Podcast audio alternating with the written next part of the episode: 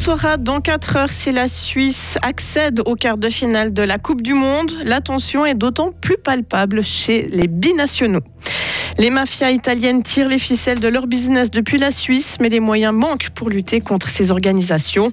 Et il n'y aura pas de loi pour lutter contre la pollution lumineuse. Le Conseil d'État a dit non. Météo temps bouché avec un stratus tenace demain et jeudi, neige à basse altitude. Bonsoir Delphine Buyard. Bonsoir. Entre la Suisse et le Portugal, son cœur balance. Michael Santos a la double nationalité. Ce fribourgeois est un grand fan de football. Il joue lui-même au FC Châteauneuf-Mide. Son idole, c'est le Portugais Cristiano Ronaldo, mais il admire aussi certains joueurs de la Nati. Michael Santos attend avec impatience ce huitième de finale entre la Suisse et le Portugal. Et voici comment il va suivre le match dans deux heures. On peut aussi investir dans des sociétés, on peut racheter des restaurants, des l'hôtellerie, des sociétés de construction. Par là, on peut aussi blanchir finalement des, des, revenus en faisant croire que ces sociétés ont une bonne activité, alors qu'en réalité, elles ont peu d'activité, mais l'argent qui transite en réalité finalement est de l'argent qu'on cherche à laver. Donc c'est vrai qu'il existe différents systèmes pour... Et vous l'avez remarqué, ce n'est donc pas le son correctement avec Michael Dos Santos qu'on va pouvoir écouter d'ici quelques instants tout de suite. Tout de suite, on l'écoute. Je vais le regarder euh, dans le bistrot de mon village avec euh, quelques-uns de mes amis. Je ne sais pas encore euh, quel maillot je vais mettre, si je vais mettre le maillot du Portugal ou le maillot de la Suisse. Je pense plutôt partir sur le maillot du Portugal, mais pour compenser, je boirai une cardinale, histoire d'être moitié-moitié. J'ai l'habitude de supporter les deux équipes. Ce soir, ça va être un peu plus difficile. Votre entourage ce soir sera pour quel camp? Alors, euh, plutôt euh, suisse.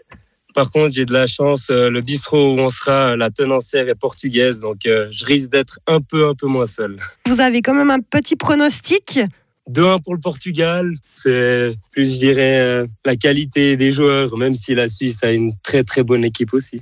Mais euh, le but de la Suisse marqué par le fribourgeois euh, Michel Ebicher, ce serait le scénario parfait. Et Suisse-Portugal, c'est donc ce soir à 20h et vous pouvez suivre le résultat en direct sur Frappe. Et puis le match euh, Maroc-Espagne, eh bien c'est en ce moment, on en est à 0 à 0 alors que les deux équipes viennent de débuter les prolongations.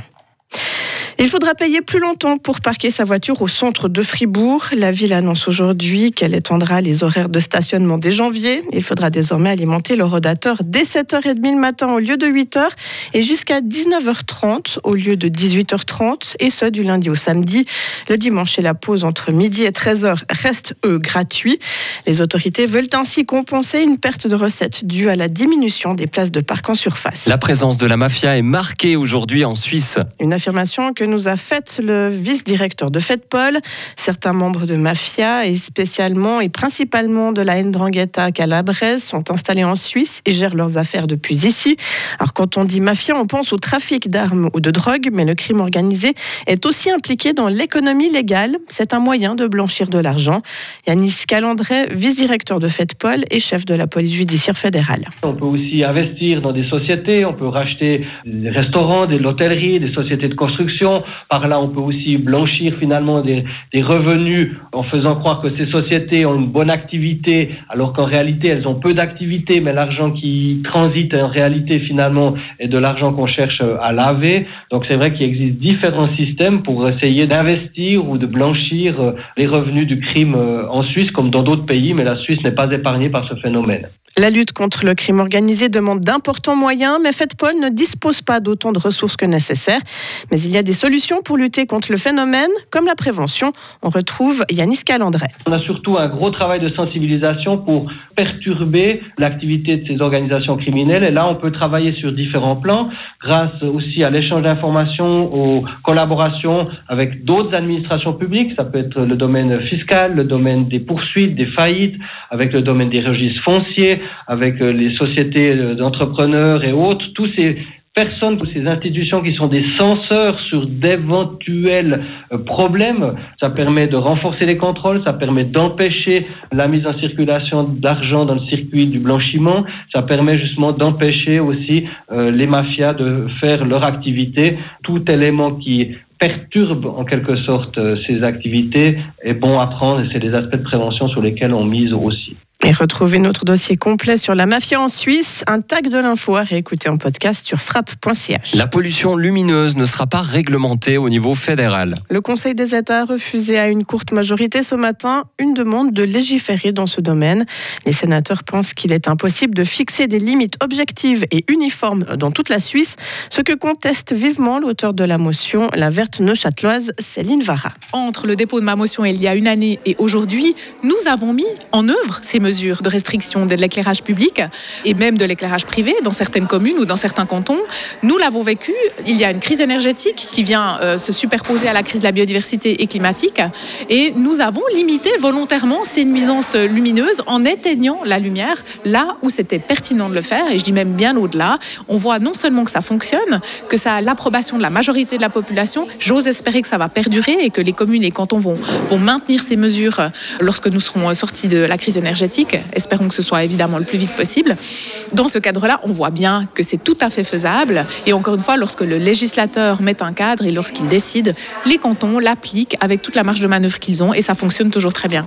La Confédération a édicté une série de recommandations l'an dernier qu'on retrouve sur le site internet de l'Office fédéral de l'environnement. Le président ukrainien s'est rendu aujourd'hui près du front, non loin de Bakhmut. C'est dans le principal champ de bataille de l'Est de l'Ukraine où l'armée ukrainienne résiste depuis des mois à une offensive russe.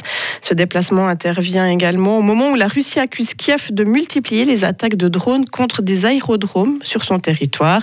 Les Ukrainiens continuent quant à eux de subir des coupures de courant après une nouvelle série de bombardements russes sur les infrastructures énergétiques de leur pays. Et dans le bastion pro-russe de Donetsk, six civils ont été tués ce mardi dans des frappes ukrainiennes, selon les autorités locales. Retour en Suisse avec une actualité plus légère et cette partie de l'affiche du Gourton qui vient d'être dévoilée. Parmi la vingtaine de noms annoncés sur la colline bernoise se trouve le rapport américain à Lil Nas X, la chanteuse belge Angèle et les rockers allemands de Totenhausen.